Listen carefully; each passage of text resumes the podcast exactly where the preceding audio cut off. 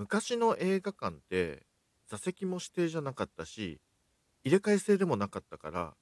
見ようと思えば、こう座ったまま次もう一回見れたりとかもできたんですね。で、その昔僕が、あの時は確か、スマップが主演してた、えーシュートっていう、えーサッカー漫画の実写映画、あれを、あのうちの姉がスマップすごいハマってた時に行こうって言って見に行ったんですよ。で、見て映画は、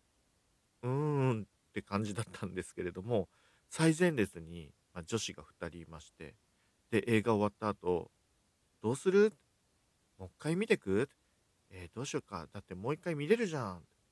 え、どうしよう？ってやりとりしてて、ああ、やっぱファンだなって思ったんだけど、いや、さすがにもう良くない？もう4回目だよって言ってて、さすがファンだなって思いました。